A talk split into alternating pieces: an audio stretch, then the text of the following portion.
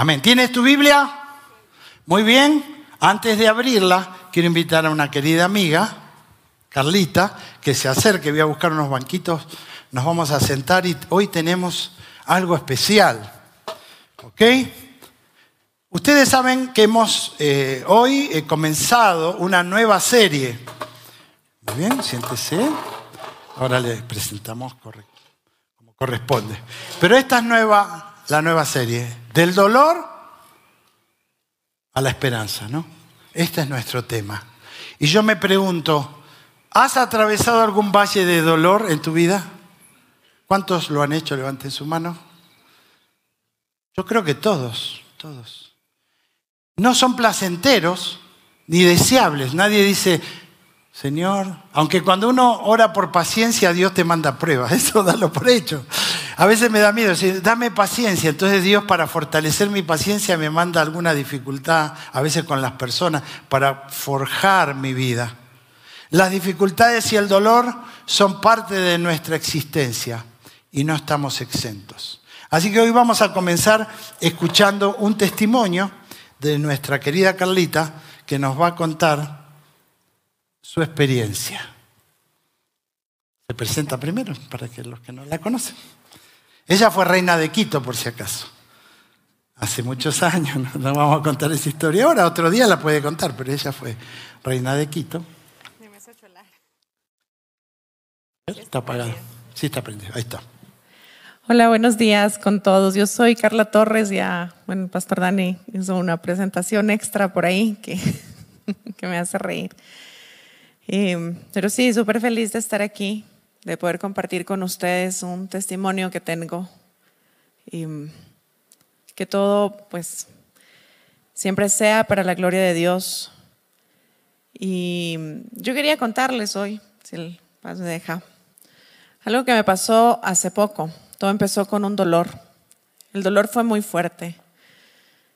Eh, yo tenía un dolor en el estómago y no quise hacerle mucho caso.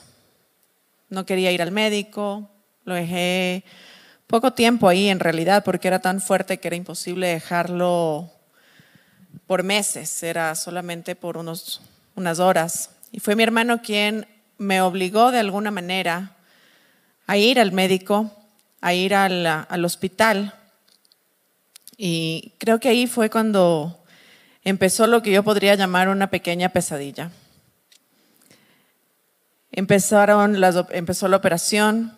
Los médicos dicen que fue una operación muy difícil, muy compleja. Es una operación en la que casi pierdo mi vida. Cuando salí de la operación, creo que lo más duro fue haber entrado después del consultorio de este médico. Porque la noticia fue más dura aún. Él me dijo, tienes cáncer. Cuando yo escuché esas palabras, tenía muchas cosas en mi cabeza, tenía muchas, muchas preguntas, pero sobre todo traía un dolor más profundo y me preguntaba, Dios, ¿qué voy a hacer ahora? Tengo un hijo de 11 años. ¿Qué voy a hacer con él? ¿Qué voy a hacer con mi familia? Y la verdad no sabía lo que afrontaba. Mientras todos festejaban el año nuevo, yo recibía mi primer tratamiento de quimioterapia. En ese momento habían palabras que me decían, tienes que ser fuerte, demuéstrate fuerte por tu familia, por tu hijo, pero yo no tenía fuerza. Me dolía todo, me dolía hasta el cabello y seguía perdiéndolo todo. Perdí mi trabajo, perdí mi salud. Había perdido hace poco a mi padre. Y ahora perdí a mi cabello, me quedé sin cabello completamente, me quedé sin cejas, me molestaba hasta el sol porque no tenía pestañas.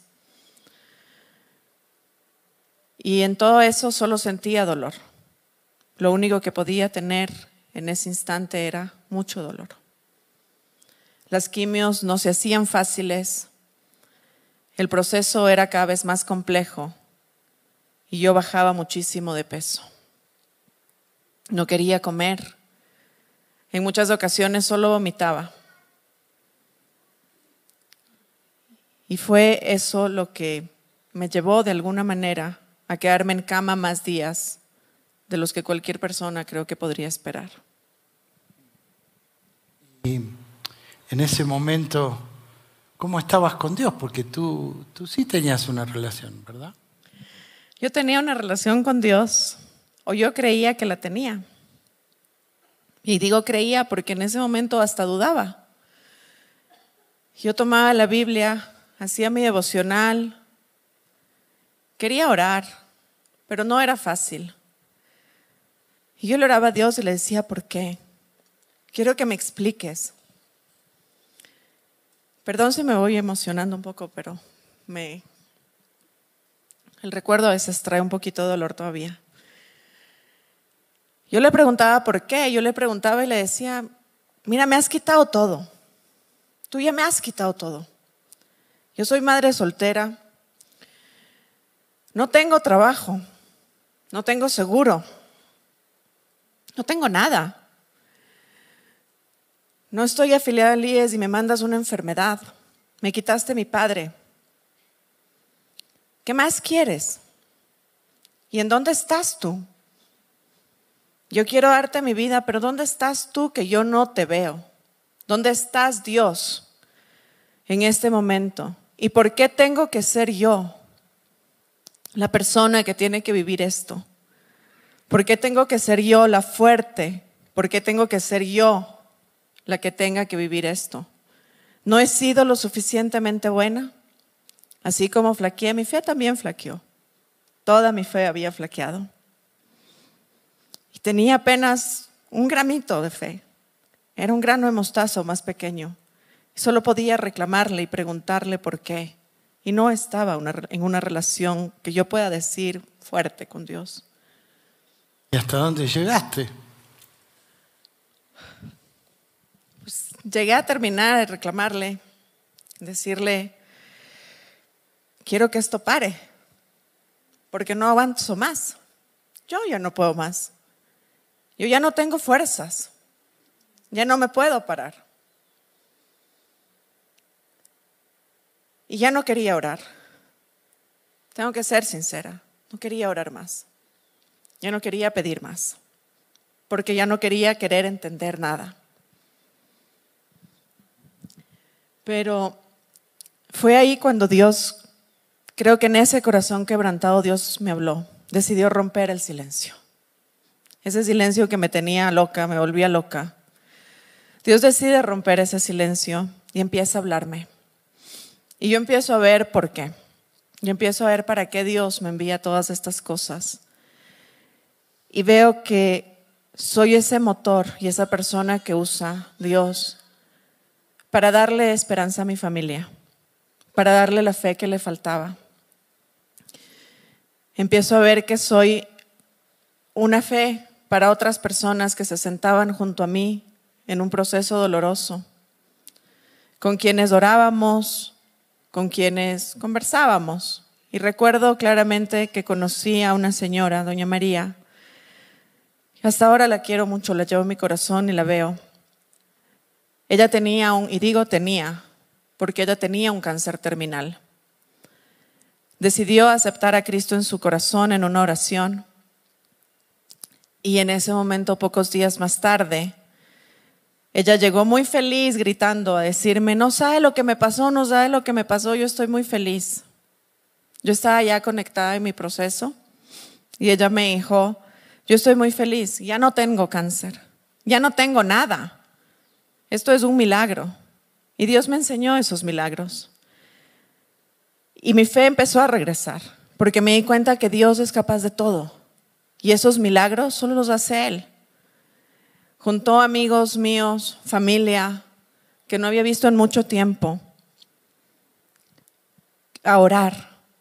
Seguramente por mí, pero en esas conversaciones también sabía que oraban por ellos y por otras cosas. Y Dios me seguía usando. Y eso empezó a ser algo hermoso. Si tuvieras que pensar en una palabra, algo que resuma un poco todo, todo este, este camino que tuviste. Yo diría que fue un aprendizaje. ¿Qué aprendiste? Aprendí muchas cosas. Entre las pocas, pues aprendí humildad. Aprendí a ser una persona más humilde. Aprendí mucha empatía con todos los seres humanos. Dios me enseñó a ver a cada persona con ojos de amor, con esos ojos que Él nos pide, con ese amor que Él nos pide. No tenemos un color, una, una estatura o un nada, pues todos somos iguales y Él me enseñó a ver esa empatía en otras personas. Me enseñó que Él tiene el control de todo y que tengo que tener paciencia. Los tiempos de Dios son perfectos. Y en verdad Él me enseñó esa perfección en la paciencia que tuve que tener en todo ese tiempo. Lo perdí todo, pero Él me lo fue devolviendo. Ya tengo pelo, mire. Ya no parezco un teletubi, pero Dios me lo fue devolviendo y me enseñó esa paciencia. Y Él tiene el control. Él me enseñó que Él no necesita ayuda de mí, no necesita ayuda de nadie para hacer las cosas que tiene que hacer con nuestra vida, que Él sabe exactamente lo que necesita cada uno de sus hijos y que nos ama increíblemente. Amén. Entonces, ay, perdón, me emociono. Pero lo que más me...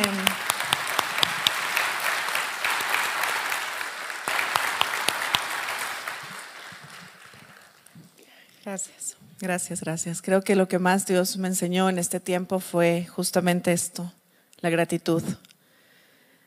El saber que Él me entrega ese corazón agradecido, agradecido por cada paso que, que di y con cada persona que conocí. Él puso cada persona en mi camino con un propósito, con un propósito de sanación, con un propósito de adoración para Él. Siempre hubo un propósito con cada persona que me crucé en el camino. Y tengo que agradecer a mi madre porque creo que fue lo más hermoso que Dios me dio. Ella fue la fortaleza que necesitaba. A través de ella Dios me envió fortaleza. Tengo que agradecer a mis amigos, a mi familia, porque nunca dejaron que yo decaiga. Dios les usó de maneras inimaginables. Pero sobre todo tengo que agradecerle a Dios, porque Él puso orden como Él quería. Y tengo que glorificarle a Él, porque así como me regresó el cabello, y me regresó ya, tengo cejas, pestañas y todo, también me dio un trabajo. En medio de esta tormenta Dios me dio un trabajo. Y ese trabajo ahora me permite ir pagando poco a poco esa deuda que parecía inalcanzable pagar, que parecía que no le iba a pagar nunca, pero Él se ha encargado de pagarla. Y la verdad, lo más hermoso de todo en este agradecimiento es que la semana pasada recibimos la mejor noticia. Los médicos vieron mis exámenes y nos dijeron que soy finalmente un paciente libre de cáncer. Amén.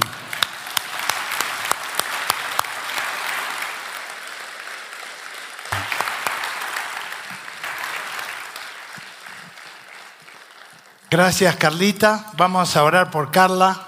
Pongámonos de pie y extendamos las manos hacia Carlita y que Dios la use para consolar, para animar a otros que quizás como ella pasan por ese momento difícil del cáncer, de la quimioterapia. Oremos, Señor, gracias por la vida de Carlita, gracias por su testimonio, gracias por lo que tú has hecho con ella y rogamos por lo que tú vas a hacer con ella. Señor, tú eres un Dios de propósitos y te rogamos por ella para que tú le sigas revelando y ella encuentre en ti ese propósito. Gracias porque lo ha declarado y ella ha dado gloria a ti. Gracias Señor. En Cristo Jesús oramos. Amén. Amén. Gracias Carlita.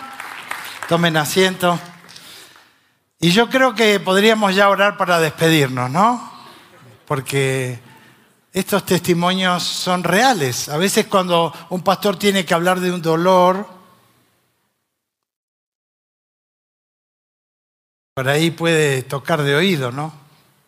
¿Sí me entienden?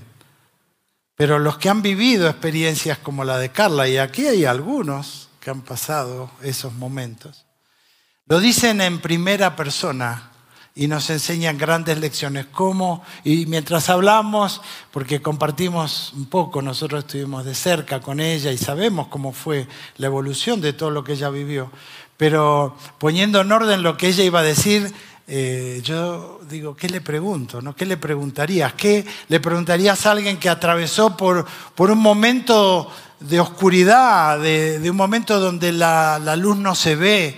¿Cómo, ¿Cómo atraviesan ese momento? Y ella me dijo, fue un aprendizaje. Fue un aprendizaje donde yo fui paso a paso entendiendo y aprendiendo cosas que de otra manera no hubiese aprendido. Y cuando vemos el dolor decimos, ¿por qué tiene que haber dolor? ¿Por qué si existe Dios hay sufrimiento?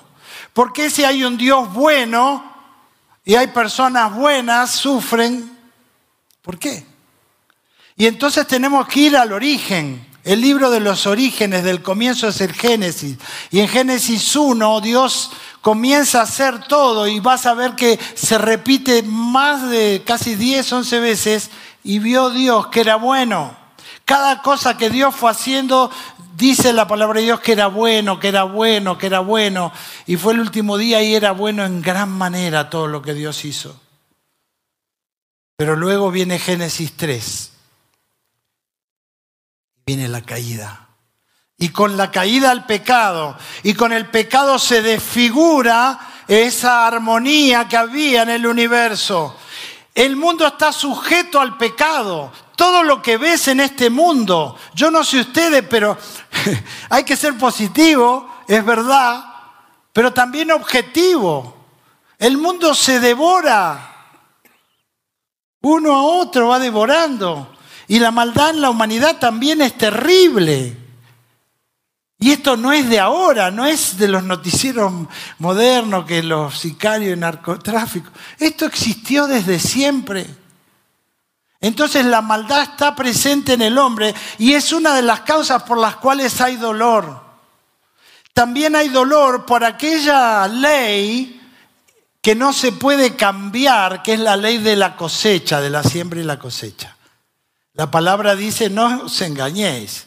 Dios no puede ser burlado, pues todo lo que el hombre siembra, cosecha. Entonces nosotros muchas veces cosechamos lo que hemos sembrado. Y eso es otra fuente de dolor. Lo mismo que hemos hecho, aquel que es adicto al alcohol o abusa de alguna estupefaciente o aquel que abusa de la ira, poco a poco va cosechando dolor. Y la lista es larga, porque la Biblia dice que, en Santiago dice, debemos tener gozo cuando os halléis en diversas pruebas. Y la palabra diversas pruebas es una palabra interesante porque habla de multicolor. Y es que las dificultades y los dolores de la vida tienen diferentes facetas. Hay dolores que yo no busqué. Por ejemplo, Carla no se levantó ese día, hoy sería un buen día para que el doctor me diga, que tengo cáncer. Y uno no espera ese momento, ni lo provoca. Pero hay veces que sí recibimos la maldad de otros. Y esa es otra realidad. Cuando la maldad y el dolor viene causado por otras personas que vienen a tu vida. Entonces hay diversidad de colores, pero el dolor es real y está ahí. Podemos decir no, el negacionismo, el dolor no existe. Todos levantaron la mano. Yo creo que, si alguno no la levantó, pero casi todos en esta sala dicen que han experimentado algún tipo de dolor. Y esta es la realidad. La Biblia lo dice. Permítanme leer en el libro de Job capítulo 5, verso 7. Pero como las chispas se levantan para volar por el aire, así el hombre nace para la aflicción. Como las chispas ¿no? del fuego se levantan en el aire, así nace el hombre para la aflicción. somos una raza caída. Y el Señor lo dijo. Nunca el Señor prometió que ibas a tener un campo de rosas en tu vida y en tu caminar. Nunca lo prometió. Si algún, algún, a veces uno escucha, no pare de sufrir y toda esa historia, eso no es verdad. El Señor no promete ¿eh? que no vas a tener problemas. ¿Está claro eso? Si vos venís a la iglesia y crees que Dios te, por venir a la iglesia te va a librar de todo y que esto es como un amuleto y la Biblia es un amuleto contra el dolor, la aflicción, no. El Señor dice, en el mundo tendréis aflicción, pero dice, confiad, yo he vencido. Y entonces mi mensaje hoy es que tú puedes pasar la tormenta con el Señor o sin el Señor. ¿Qué quieres? ¿Qué eliges? ¿Vas a atravesar tu vida sin esperanza, sin tener un camino, sin ver la mano de Dios aún en medio de la dificultad? ¿O con Dios a bordo? Y yo quiero alentarte que así sea, porque esa es la escuela que Dios quiere para nosotros. Así que, vamos a ver hoy en el tiempo que me queda, me quedan tres minutos, nada, once minutos. ¿Está bien? ¿Me dan once? 11 minutos, vamos a ver el aprendizaje, lo que Carlita definió con esa palabra. ¿Qué, qué podés resumir hoy? Aprendí. Y es verdad, porque hay lecciones que se aprenden solo en dolor y aflicción. A mí no me gusta decirlo, porque digo, ¿será que llega? Sí, va a llegar. Pero esas lecciones no las voy a poder aprender de otra manera. No vas a aprender. Las personas que pasan por el fuego de la prueba salen fortalecidos. Son, son más estables. ¿Entienden la idea de estabilidad? Cuando uno no ha pasado por el dolor, eh, a veces se lastima por alguna cosita, algún problemita ahí, ya está llorando y tirado en el piso. La persona que ha pasado por el dolor es una persona que tiene fortaleza, fortalecidos Dice con el hombre interior, que es Cristo, y que en Cristo somos fortalecidos y podemos eh, enfrentar las tempestades. Así que vamos a ver, yo quiero hoy ver solo tres lecciones importantes. Si tenés tu Biblia primera de Pedro, capítulo 1, y vamos a leer del 4 al 9. Vamos a leer la primera porción del 4 al 5 en esta primera lección. ¿Cuál es la lección que sobresale en este pasaje es la lección de la esperanza. Tenemos una herencia, dice, que no tiene precio, una herencia que está reservada en los cielos para ustedes, para todos los que estamos en Cristo. Lo leo nuevamente. Te, léelo en primera persona. Tengo una herencia que no tiene precio que no se puede cuantificar, no se puede hacer un avalúo de cuánto es esa herencia, porque excede los números. Esa es la herencia de Dios. Dice una herencia que está reservada en los cielos para ustedes. Es pura y sin mancha, que no puede cambiar ni deteriorarse, porque la fe que tienen, por la fe que tienen, Dios los protege con su poder hasta que reciban esta salvación, la cual está lista para ser revelada en el día final, a fin de que todos lo vean. La primera lección es la lección de la esperanza. ¿Saben? Cuando uno mira a veces alguna fiesta, viste que ponen paracaídas, lo usan de toldo el paracaídas. Pero cuando vos vas cayendo en el aire y el paracaídas se abre, yo creo que al mirar hacia arriba te da seguridad, ¿no? Bueno, está, e-, ese aparato tiene una finalidad y es sostenerte en esa caída y librarte de la muerte. La esperanza es un paracaídas en la vida. La esperanza es algo que ahí mismo dice, no tiene una manera de cuantificarse, es un valor sobre todas las cosas. Tener esperanza es llorar, pero llorar con consuelo. La esperanza da consuelo al corazón. Queridos, los pastores hacemos muchas cosas lindas como hoy con Valentina y las traemos acá A veces tenemos el privilegio de casar algún matrimonio y llevar, compartir ese momento tan importante. Pero otra de las cosas que los pastores hacen, ¿saben cuál es? Estar en la casa del dolor y acompañar a las familias de la iglesia cuando un miembro de nuestra iglesia parte de este mundo. Y yo le digo, he estado en diferentes tipos de funerales, porque a veces hay un pariente del pariente que no es de la iglesia, pero nos invitan y vamos y a veces hay que dar palabras.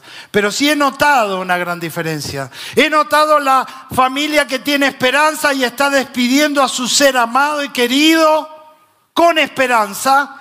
Y he estado también con las familias que están despidiendo a alguien querido, amado, sin esperanza. Queridos, Cristo es la esperanza.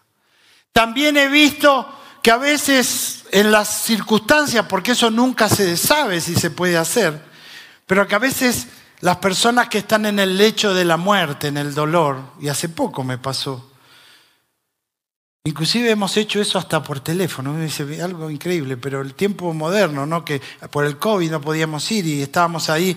Eh, eh, con una persona y yo lo que escucho es un respirador.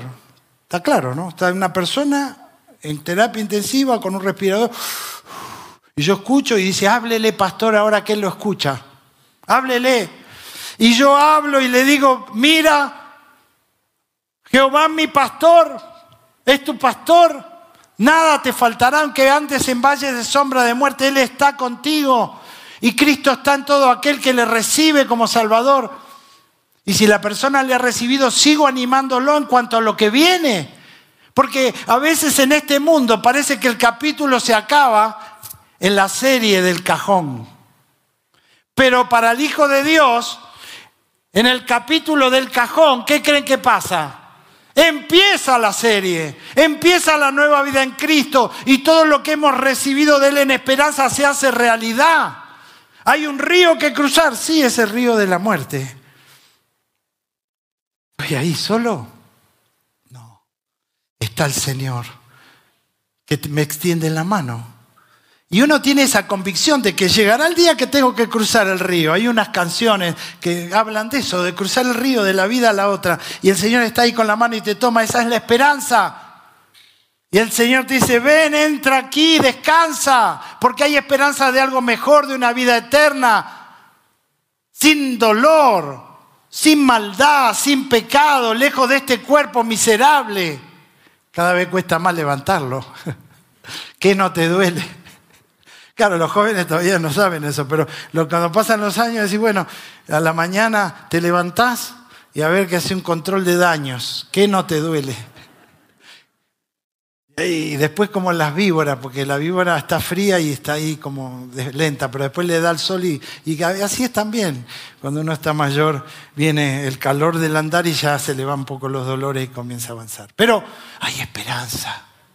Y esa esperanza está reservada en los cielos. Y esa esperanza está a la disposición de todo aquel que tiene a Cristo. Y claro, no parece que uno quisiera o necesita reclamar la herencia o tener posesión de la herencia todavía porque le parece que falta mucho tiempo. Sin embargo, la esperanza es un medio de vida. Yo tengo unos amigos, Leo e Irma, perdieron uno de sus hijos, tenían dos varones y una niña, y la, la más chiquitita, eh, a los 13 años, en un paseo escolar, fue atropellada y murió.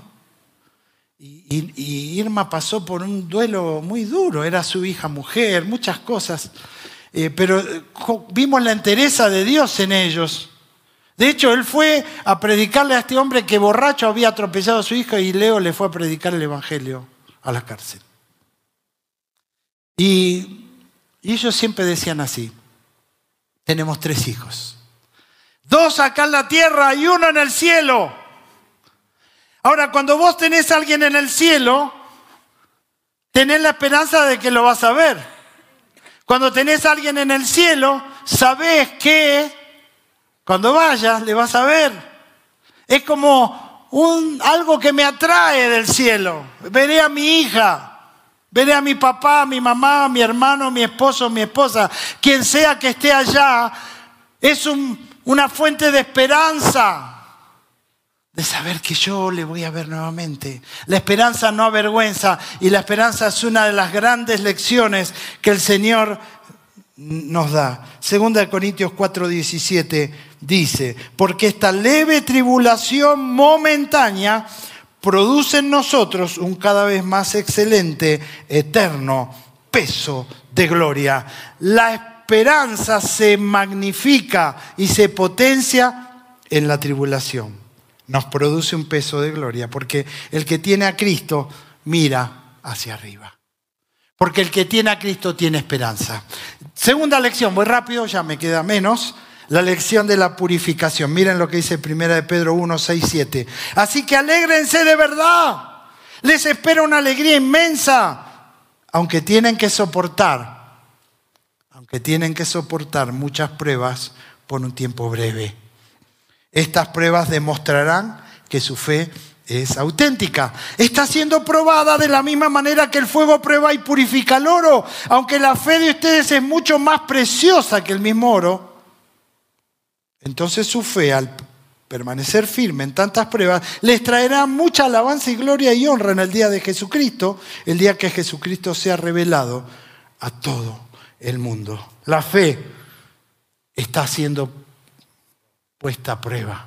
Y esa es la lección de la purificación. Y ustedes saben que todo metal, y especialmente los preciosos, se, se purifica con el fuego. El, oro, los metales, la plata, todos eh, producen lo mismo. Una vez que el metal, después de cierta calor, comienza a, a fundirse, y comienza a estar en un estado líquido, pasa de estar sólido a estar líquido, una de las cosas que vas a ver es que en la superficie flota la escoria, se le llama la escoria, la suciedad, sale afuera. Cuando uno está atravesando dolor, está atravesando una prueba de circunstancia, todo eso que es un estorbo, todo eso que uno acumula acá en la tierra, pero cuando está frente al cielo, es decir, esto no lo necesito, esto tampoco y esto tampoco, ¿para qué junto estas cosas? Y hablamos de amargura, de rencores, de falta de perdón y tantas cosas que van cargando nuestra vida y cuando uno está frente a eso dice, esto no, no me sirve en este peregrinar. Tengo que despojarme de todo peso y correr con paciencia. Así que esta lección es una lección maravillosa. El dolor purifica nuestras vidas y nos hace más fuertes. La historia del gusano de seda, ¿no? Las mariposas nacen como un gusano adentro de un cascarón. Y pronto esa mariposa lucha por salir. Y está luchando y haciendo fuerza y tiene que poder romper el caparazón que la atrapa, que no la deja volar. Ese ser está destinado a volar, pero está allí adentro atrapado y va pronto a romper el cascarón para poder ser liberado. Cuenta una historia que una vez un niño viendo eso quiso ayudar a la mariposa y rompió el cascarón. Pero ¿saben qué? Esa mariposa nunca pudo volar. ¿Por qué? El profesor de biología se lo explicó. Le dijo, lo que pasa que en la lucha por salir fortalece sus alas y esa fortaleza le da la posibilidad de poder volar. El Hijo de Dios de la misma manera no va a poder llegar a todo lo que Dios quiere si no es a través de la aflicción. Uno no aprende en el momento bueno las cosas. Desgraciadamente lo que pasa cuando todo te va bien, ¿qué es? Te olvidas de Dios, te pones en el primer lugar y crees que por tu fuerza y por ti mismo estás ahí. Pero las pruebas hacen al revés. Te muestran la humildad de decir quién eres, que eres frágil, que necesitas de Dios, que eres dependiente del Señor. Y todo eso hace que pueda ser fortalecido. Última lección. Primera de Pedro 1, 8, 9. Ustedes aman a Jesucristo a pesar de que nunca lo han visto, aunque ahora no lo ven. Confían en Él y se gozan con una alegría gloriosa e indescriptible. La recompensa por confiar en Él será la salvación de sus almas. ¿Saben qué la presencia de Dios? Es el regalo maravilloso. ¿Cuándo viene Cristo a tu vida? Bueno, eh, no creo que Carlita lo veía al principio, pero dice que ella me decía su testimonio, que un momento empezó a ver a Dios. Empezó a ver a Dios a través de las personas que se acercaban. Empezó a ver a través del momento que ella hablaba de Dios a otros y se fue dando cuenta que Dios había estado ahí. Y yo creo que no lo veía, pero él estaba. Porque a veces el Señor está en silencio. ¿eh? Y cuando Él está en silencio está trabajando, eso cantamos, ¿no? Está haciendo algo. Está dejando que tú crezcas. Es como esos padres que tienen un hijo que está mal criado y está haciendo mal las cosas. Ya es un joven y, y, tiene algún vicio y gasta lo que no tiene que gastar. Y el padre va y paga y paga y paga y paga. ¿Sí o no? Porque eso es tu hijo. Y los demás que le dicen, déjalo ya, tiene que aprender. ¿No le decimos eso?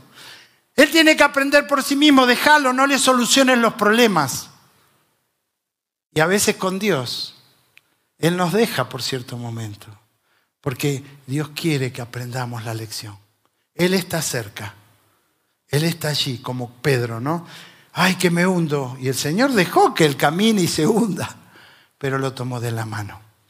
El Señor está contigo y está con todos aquellos que creen en Él y que le han recibido. Vamos a ponernos de pie. Si tú no tienes a Cristo y quieres recibirlo, no es una invitación religiosa a que vuelvas mañana o alguna cosa. Es recibir lo que Cristo ofreció. Yo he venido para que tengan vida, dice el Señor, y tengan en abundancia. El Señor dijo, yo soy la verdad y la vida. Nadie viene al Padre si no es por mí. El Señor dijo, yo soy la resurrección y la vida. El que cree en mí, aunque esté muerto, vivirá. Frente a la tumba de Lázaro. Hay esperanza en Cristo Jesús. ¿En dónde está tu fe? ¿Está en tu religión? ¿En esta religión? En Cumbayá, ojo. Eso no te salva. ¿En qué está tu confianza? Debe estar en el Hijo de Dios. ¿Por qué? Porque Él murió y resucitó. ¿Para qué? Para dar esperanza, para darnos vida. Recíbele a Él. Y tú dirás, ¿qué tengo que hacer? Nada, decirle, Señor, perdona mis pecados, porque Él murió por tus pecados. Dile, Señor, cierra tus ojos. Los que no tienen a Cristo y quieren recibirlo, Señor, perdona mis pecados. Creo que soy pecador o pecadora, díselo tú a Él, es tu cuenta con Él, no es conmigo, no es con nadie acá, eres con Dios la cuenta. No la puedo pagar, pero Cristo la pagó por mí. ¿Crees en Él? Dile, creo en ti, Señor. Creo que moriste y no solo te quedaste en la tumba, sino que al tercer día resucitaste. Yo creo eso. Sálvame. Sálvame. Dile gracias, Señor, por morir por mí y darme vida eterna. El que tiene a Cristo tiene la vida. ¿Hay alguien así? Levanta tu mano diciendo yo yo quiero tener a Cristo. Los que nunca lo han recibido lo pueden recibir. Señor, ahora te recibo. Recibo lo que has hecho por mí. Yo lo entendía, pero nunca había recibido la salvación personalmente. ¿Hay alguien así? Levanta tu mano diciendo, yo quiero a Cristo, quiero tener la vida que Él me da. ¿Hay alguien así? Levanta tu mano. Dios te bendiga. Dios les bendiga. Dios les bendiga. Dios te bendiga. Ya, amén, amén. Algunas manos que están diciendo, yo creo en Cristo. Yo le recibo hoy. Y, permítame orar por los que están atravesando algún valle de dificultad. Señor amado, te ruego por los que hoy están acá, que están atravesando estos momentos duros, que tú fortalezcas su esperanza, que tú fortalezcas tu presencia en sus vidas y que ellos puedan estar confiados y aferrados a ti. Ayuda a las familias de nuestra iglesia que están en aflicción, diferentes tipos. Guárdalos y bendícelos. Gracias Señor, en Cristo Jesús, nuestro Señor. Amén, amén y amén. Tomen asiento. Gracias. Si te gustó esta prédica, te invitamos a que te suscribas a nuestro podcast y nos sigas en YouTube, Facebook e Instagram como Encuentro con Bahía. Además, recuerda que cada semana tendremos una prédica nueva para ti.